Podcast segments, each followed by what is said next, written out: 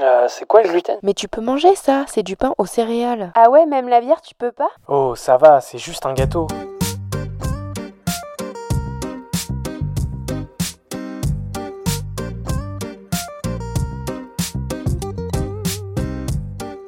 Bienvenue dans le Gloomy Club. Le Gloomy Club est un podcast et bien plus encore dédié au sans gluten, pour les intolérants et hypersensibles au gluten, mais également pour toutes les personnes curieuses qui souhaitent en savoir plus sur cette alimentation. Dans ce club, tu trouveras des échanges, des partages d'expériences et des patients qui ont entrepris sur le marché du sans gluten. J'espère te faire découvrir des marques, des personnes, des parcours qui te permettront de te sentir moins seul ou d'en apprendre plus sur ce domaine. Bienvenue dans un tout nouvel épisode du Gloomy Club. Aujourd'hui, nous allons explorer l'histoire de Valentine, une jeune femme qui a lutté pendant des années pour comprendre la source de ses maux de ventre, de sa fatigue persistante et de ses maux de tête. Elle a traversé plusieurs années d'incertitude médicale avant de découvrir le diagnostic de la maladie cœliaque en 2020. Vous vous souvenez peut-être de votre propre périple à la recherche de réponses médicales, ou peut-être vous identifiez-vous à Valentine dans sa quête de vérité sur sa santé. Lors de son premier rendez-vous avec un gastro-entérologue, Valentine a été découragée, car ses symptômes étaient attribués au stress. Pourtant, quelque chose en elle lui disait que c'était plus que ça. Armée de persévérance, Valentine est retournée consulter son gastro-entérologue. Et cette fois-ci, les résultats de sa prise de sang sont revenus positifs pour les anticorps de la maladie cœliaque. La découverte de ce diagnostic a été un tournant dans sa vie. Mais Valentine ne s'est pas contentée de prendre son diagnostic comme une sentence. Elle s'est plongée dans la recherche d'informations sur la maladie, fouillant les blogs, les comptes Instagram et le site de l'association Avdiag pour trouver des réponses à ces questions et surtout des recettes pour une nouvelle alimentation sans gluten. Plus encore, Valentine a décidé de transformer cette épreuve en opportunité. Elle a entrepris un parcours de pâtisserie pour se professionnaliser, donnant naissance à son entreprise L'Atelier du Gâteau, spécialisée dans les pâtisseries et les biscuits 100% sans gluten. Vous pouvez commander ces délicieuses créations via son site internet et son compte Instagram, idéal si vous vous trouvez dans la région orléanaise. Au cours de cet épisode, Valentine nous emmènera dans les coulisses de son entreprise, partageant son expérience de la recherche de partenaires pour les farines, les investissements nécessaires, comment se lancer sur les marchés pour vendre ses produits et les règles d'hygiène essentielles pour une pâtisserie sans gluten. La maladie cœliaque peut représenter un défi, mais Valentine nous montre comment elle a su transformer ces défis en opportunités, offrant un aperçu précieux pour tous ceux qui cherchent à créer leur propre chemin dans le monde de la pâtisserie sans gluten. Alors préparez-vous à vous inspirer et à découvrir l'univers sans gluten de Valentine dans cet épisode du Gloomy Club. Je vous souhaite à toutes et à tous une excellente écoute. Eh bien, bonjour Valentine, bienvenue sur le Gloomy Club. Bonjour Lorraine. Euh, je suis ravie de t'accueillir aujourd'hui, qu'on puisse euh, aborder ton parcours et du coup tout ce que tu as pu mettre en place. Est-ce que tu peux commencer par nous expliquer ton diagnostic et comment tu as découvert euh, que tu étais atteinte de la maladie cœliaque? Oui, alors j'ai été atteinte de la maladie cœliaque en 2020. Enfin, le diagnostic en tout cas a été apposé en 2020. Euh, j'ai été malade depuis euh, mon enfance, donc c'est quelque chose quand même qui, date. Et en fait, les médecins euh, ont mis beaucoup de temps avant de trouver ce que c'était. Donc depuis toute petite, j'avais des, des, maux de ventre, j'avais beaucoup de fatigue, je faisais de l'anémie. Mmh. Donc voilà, ils ont pu enfin poser un, diagnostic et les symptômes correspondaient du coup à cette maladie. Ok. Et justement, toi, c'était quels symptômes que tu as, pas que as eu au quotidien depuis que tu étais petite? Alors, c'était surtout euh, des maux de ventre, mmh. vraiment au niveau de, du ventre, des crampes abdominales. Euh, j'étais très fatiguée, tout le temps très fatiguée, euh, mal à la tête aussi également. Donc voilà. Ouais. Et justement, tu avais ces symptômes depuis que tu étais petite et tu as eu le diagnostic en 2020, donc je sais pas approximativement quel âge tu avais, mais, euh, mais du coup, tu as vécu longtemps avec ces symptômes avant qu'on puisse te poser le diagnostic. Oui, c'est ça. C'est ça, euh, j'ai vécu. Euh, alors, les médecins ne savent pas dire quand exactement, depuis quand j'ai cette maladie, mais je dirais que j'ai dû vivre, on va dire, 10, 15 ans euh, sans le savoir. Et c'est vrai que, voilà, j'ai mis beaucoup de choses, enfin, j'ai fait beaucoup de choses pour essayer euh, d'effacer un peu ces symptômes. Donc voilà, les, les, médecins me disaient de faire plus de sport, de manger euh, ci, de manger ça. Euh, ils mettaient ça aussi un peu sur le compte euh, du stress et les médicaments n'y faisaient rien. Enfin voilà, j'ai un peu tout essayé et puis et puis c'était seulement du coup quelques, les derniers mois avant d'avoir le diagnostic. Là, les symptômes sont vraiment devenus de plus en plus intenses et plus en plus forts. Et euh, on m'a orienté du coup vers une gastro-entérologue qui euh, m'a fait faire les tests. Et avant, tu n'avais jamais vu de gastro-entérologue malgré tes problèmes euh, de ventre? Non, jamais, jamais. J'ai toujours vu des médecins généralistes. Mm. Et, et c'est vrai que c'est seulement mon dernier médecin qui m'a orienté vers un gastro-entérologue. Jamais avant, on m'avait orienté vers un spécialiste. Ok. Et du coup, toi, ton gastro, enfin, quand tu as vu ton gastro-entérologue, comment ça s'est passé? Est-ce qu'il a repris l'ensemble de tes symptômes? Et après, tu as fait des examens, c'est ça? Alors, euh, le premier rendez-vous, euh, c'était. Euh, j'étais assez. Assez déçue en ressortant parce que j'ai pas été prise au, sérieux. je lui ai expliqué voilà tous mes symptômes et puis elle a mis ça un peu sur le compte euh, de l'intestin irritable, euh, voilà, que c'était aussi un peu dans ma tête. Donc, je suis ressortie du premier rendez-vous avec une liste de médicaments euh, longue comme le bras. je savais d'avance que ça allait rien changer. Et puis, deux mois après, du coup, j'y suis retournée en lui disant que, voilà, les, ça n'allait toujours pas, pas mieux. Et puis, du coup, là, elle a décidé de faire une prise de sang euh, et, du coup, avec les tests de la maladie cœliaque, où là, les anticorps sont apparus et j'explosais le, j'explosais le score, donc il n'y avait pas trop de doute là-dessus. C'est ça.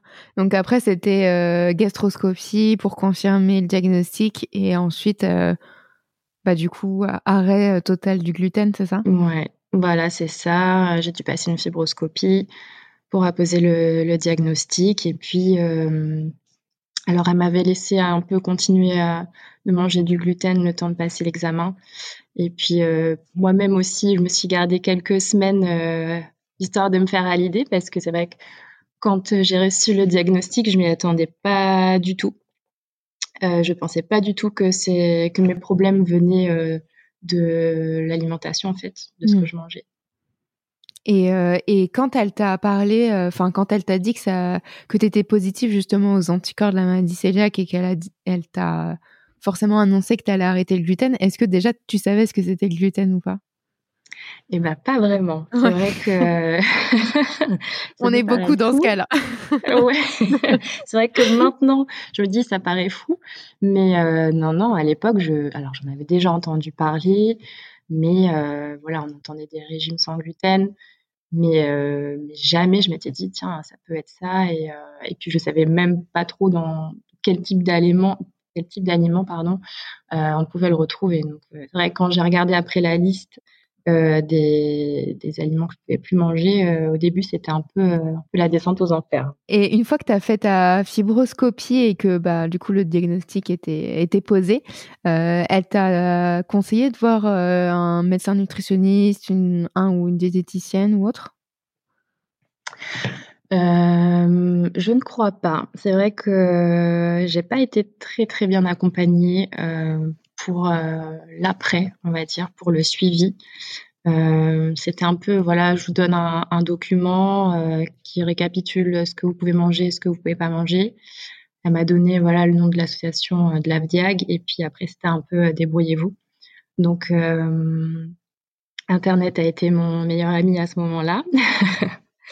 Donc heureusement qu'il y a plein de blogs maintenant, euh, de sites internet euh, sans gluten, euh, Because Gus, et puis Malavdia qui permettent d'expliquer. En tout cas, c'est c'est pas grâce à ma gastro-entérologue que vraiment j'ai compris tout ce qui se passait.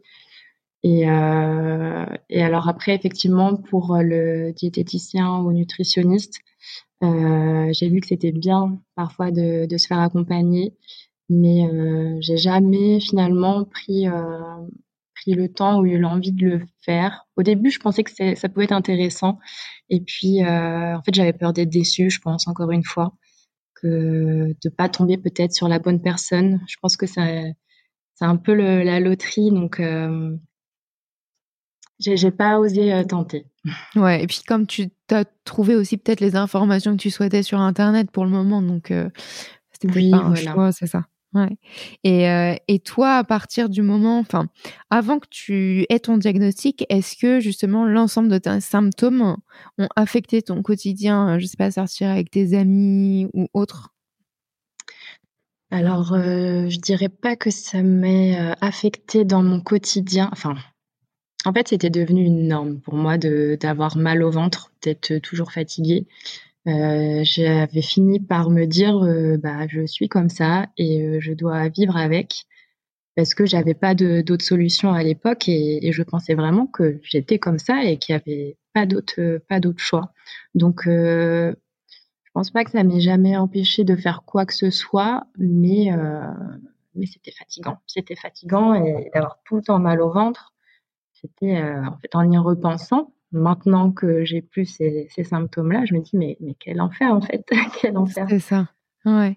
Et, euh, et le fait que les médecins te disaient que c'était, enfin, qu'ils mettaient ça un peu sur le dos du stress. Est-ce que euh, toi, ta santé mentale, elle a peut-être été impactée au bout d'un moment parce que, enfin, je sais que j'étais dans ce cas-là et il y a plein d'autres personnes aussi qui sont dans ce cas-là et on se dit à un moment, bah, est-ce que c'est moi quoi? Parce que, si tout le monde me dit que c'est, je suis pas malade, euh, qu'est-ce qui se passe Effectivement, euh, à ce moment-là, on se pose beaucoup de questions et, c'est vrai que j'ai été amenée à me dire, euh, c'est oui, c'est peut-être moi le problème.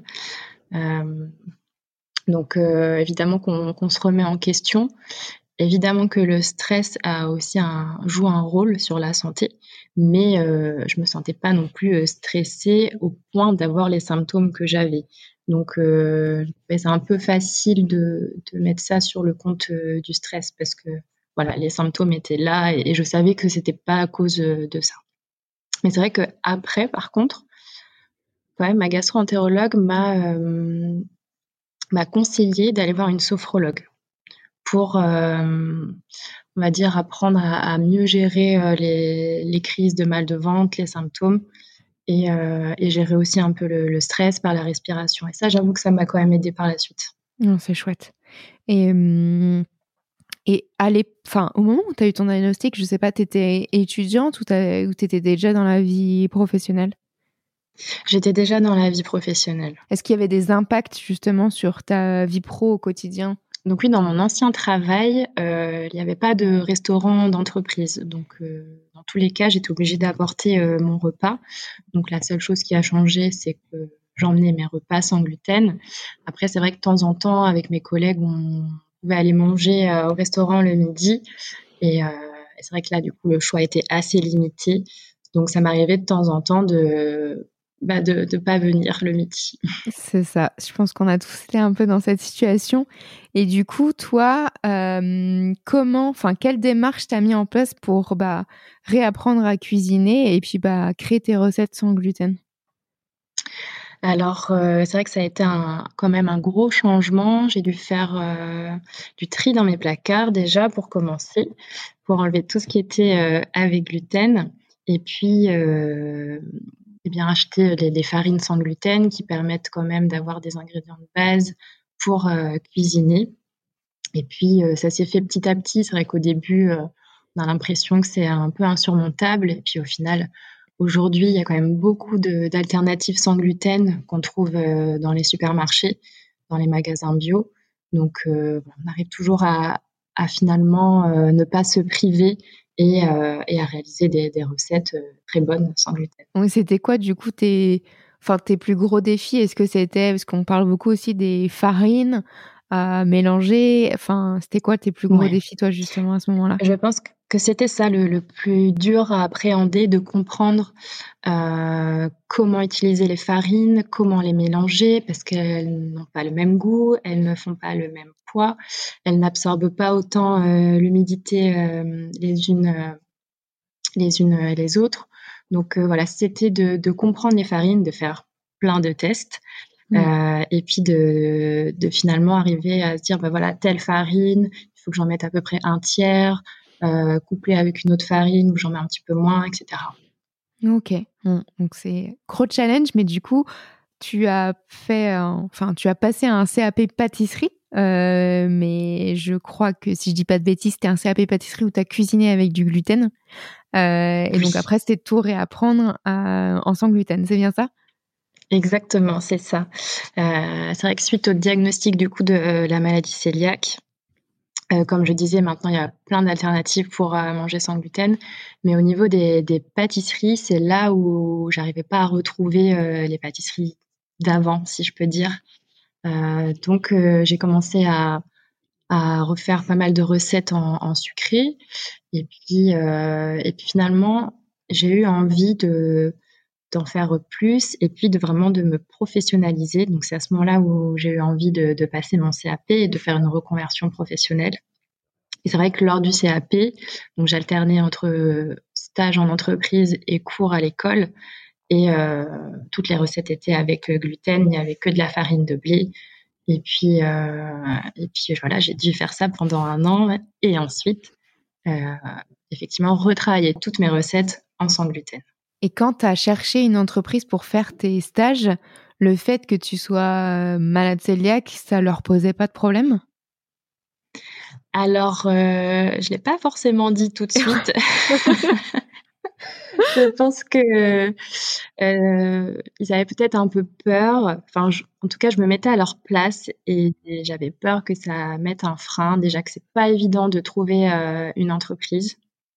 Donc, euh, c'est vrai que j'avais eu un premier entretien avec une euh, pâtisserie où je ne je leur ai pas forcément dit à ce moment-là. Et, euh, et, en gros, c'est une fois que j'ai su que j'étais prise, là, je leur ai dit, comme ça, je me dis, bon, ils peuvent plus revenir en arrière. Le contrat est signé, on peut rien faire.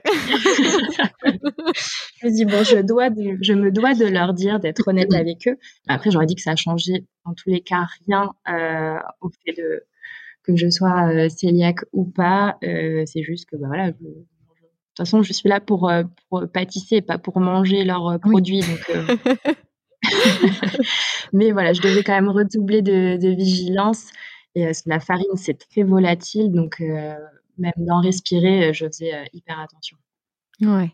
Et donc, suite à ton CAP pâtisserie, tu as créé ton entreprise, c'est bien ça? Oui, c'est ça.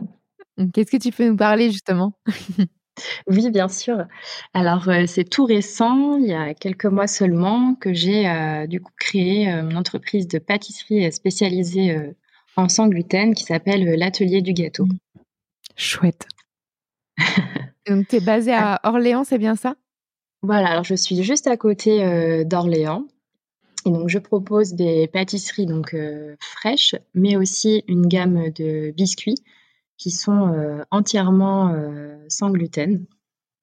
Et donc ça marche euh, sur un système de, de, commande. Je fonctionne uniquement à la commande. Donc les personnes peuvent aller directement sur mon site internet ou, sur mon compte Insta pour passer commande et viennent retirer directement au, laboratoire de pâtisserie.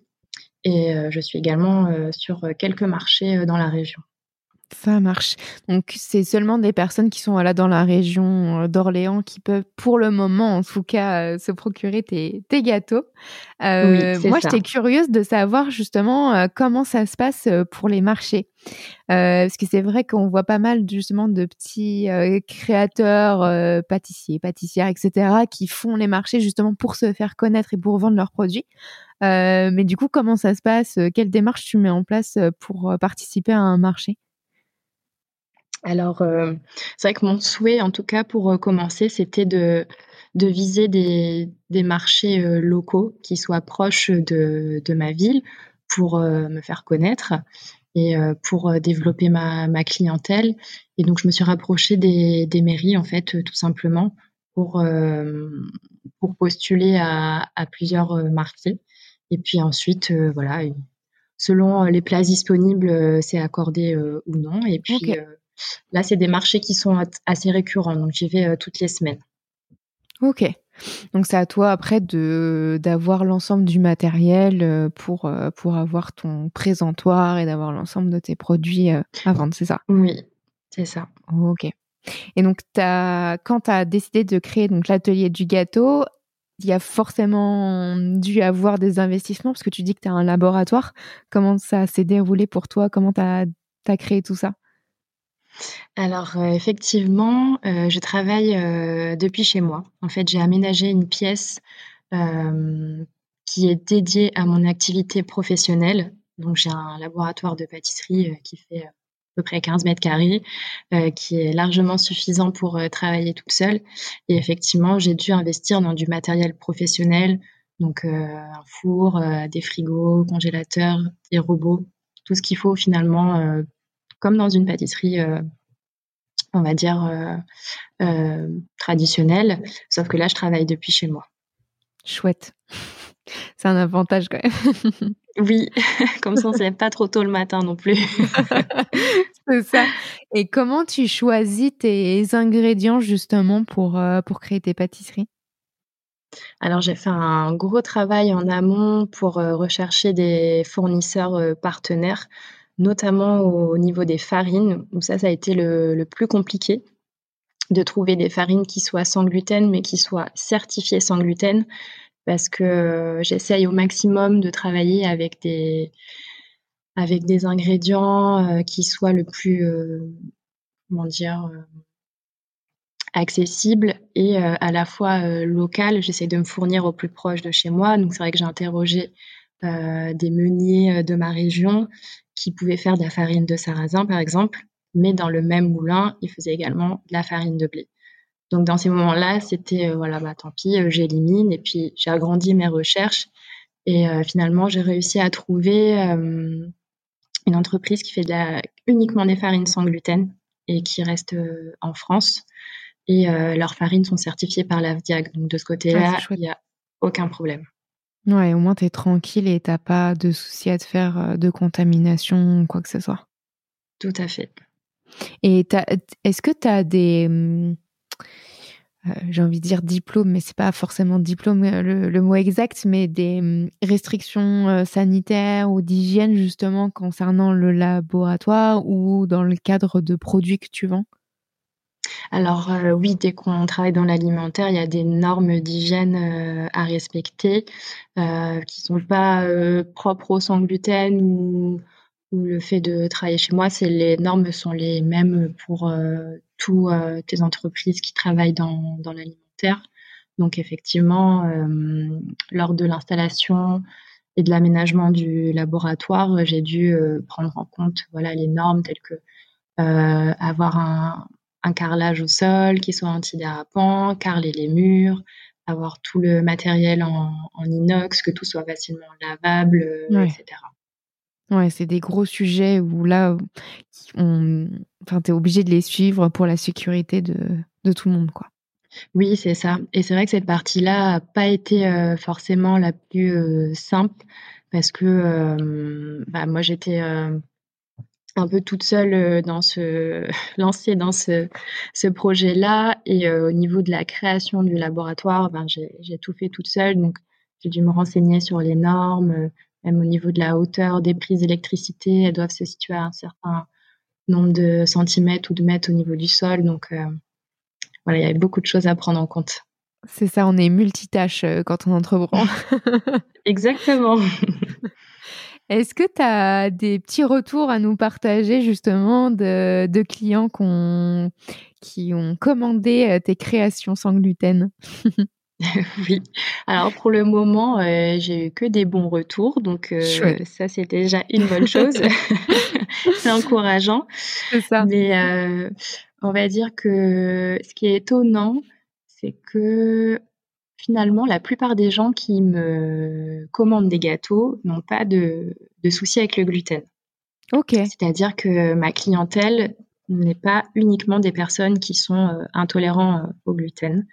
Euh, il y a des personnes, je ne sais pas, ça représente peut-être 80% de ma clientèle qui finalement me commande des, gâteaux alors qu'ils n'ont aucun souci avec le gluten. Et, et les retours que j'ai, c'est que ça ne se sent absolument pas. Si la personne ne sait pas qu'elle est en train de manger un gâteau sans gluten, elle ne peut pas le deviner. Est-ce que toi, tu as des conseils justement à partager pour euh, d'autres personnes qui sont atteintes de la maladie cœliaque qui aimeraient justement suivre cette voie un peu de, bah, l'entrepreneuriat dans la pâtisserie où on sait que ça peut être compliqué, surtout quand euh, bah, les diplômes sont encore basés sur euh, seulement la farine de blé? Oui, alors effectivement, ça peut être un frein euh, au début, mais, euh, mais c'est possible. Il faut, euh, il faut le tenter, il faut oser. C'est vrai que j'ai eu la chance, moi, d'avoir des, des professeurs et même mon maître de stage qui ont été hyper compréhensifs, même si tout, toutes les préparations étaient à base de farine de blé. Finalement, voilà, j'étais pas obligée de, les manger parce que fait, à la, fin de chaque cours, tu peux euh, repartir avec ta production de, la journée. Donc, euh, c'est vrai qu'il y a quand même une sorte de fierté quand tu, vois les croissants que tu as fait. tu te dis, bah, ce serait dommage de les prendre. Donc, c'est vrai que je leur ramenais à chaque fois euh, chez moi. Et puis, bah, c'était euh, voilà, mon compagnon qui mangeait tout. Euh, après, voilà, j'amenais mes anciens collègues. Je leur faisais profiter un petit peu autour de moi. Mais tout ça pour dire que il faut, voilà, il faut tenter. C'est toujours possible. Euh, j'avais une petite appréhension avant de, commencer le CAP de peur d'être malade et de pas réussir à tenir l'année. Alors je dis pas que ça a été euh, plus facile que ça parce que j'étais malade quand même un petit peu, mais, mais voilà, ça a été euh, quand même une expérience hyper enrichissante. Et puis j'espère aussi que dans les années à venir, ça va changer un peu et que voilà, le, CAP va être un peu revu, revu et remis au goût du jour avec euh, voilà des nouvelles euh, façons de pâtisser, donc que ce soit le sans gluten ou même le vegan. Je pense que c'est vraiment des choses qui sont euh, bah, au goût du jour et qu'il faudrait qu'ils se mettent aussi un peu à la page là-dessus. Ouais, tout à fait. Euh, on arrive à la dernière partie du podcast, donc j'ai trois petites questions pour toi. Euh, je voulais connaître ton plat préféré sans gluten.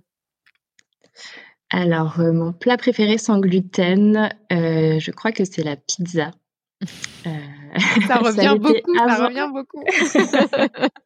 L'avantage avec la pizza, c'est qu'on peut mettre plein de choses différentes dessus, on s'ennuie jamais. C'est ça.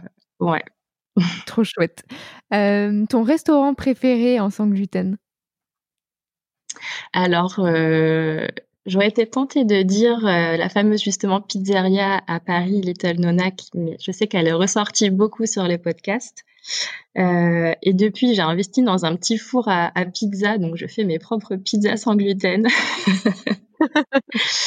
Mais du coup, pour le restaurant, alors ce serait pas vraiment un restaurant, c'est plus une boulangerie.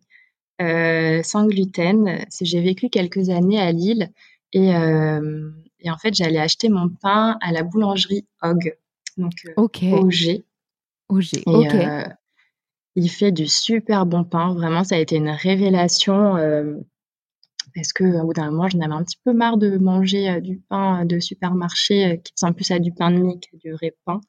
Et là, franchement, il était super bon. Il faisait un, pain à la farine de châtaigne qui était excellent, où vraiment tu as une vraie mie, une vraie euh, croûte euh, du pain. Et euh, ouais, vraiment, s'il y a des personnes qui sont dans le coin, je, recommande. Trop chouette. Bah écoute, je pense que ça fera des heureux à Lille. ton compte Instagram préféré sur le sans gluten? Alors, je dirais, alors il y en a plusieurs qui sont vraiment très très très très bien faits. Euh, mais je dirais euh, le compte Instagram by Flora B. Alors, je ne sais pas si tu connais.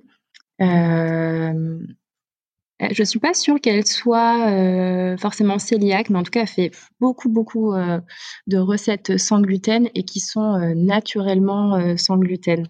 Oui, je vois. ça reste des recettes qui sont hyper faciles à réaliser et rapides. Un peu recettes du quotidien. Ouais, ça donne très envie là, les images.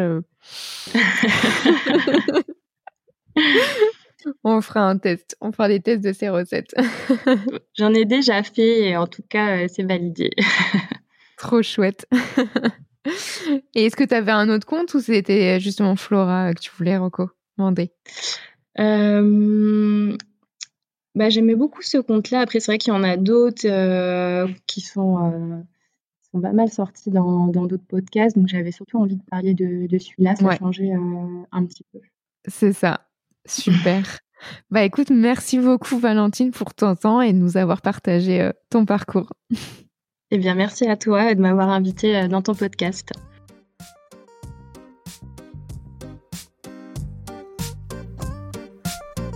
Merci d'avoir écouté cet épisode. J'espère que vous avez passé un bon moment. Vous pouvez retrouver tous les liens sur le site gloomy-club.fr. Si vous avez des idées de sujets, n'hésitez pas à me suivre et à m'écrire sur Instagram. Abonnez-vous au Gloomy Club sur votre plateforme de podcast préférée. Afin de soutenir le podcast, laissez une note et un avis sur Apple Podcast. Cela permet de faire connaître le Gloomy Club. Je vous dis à la semaine prochaine pour un nouvel épisode. Bye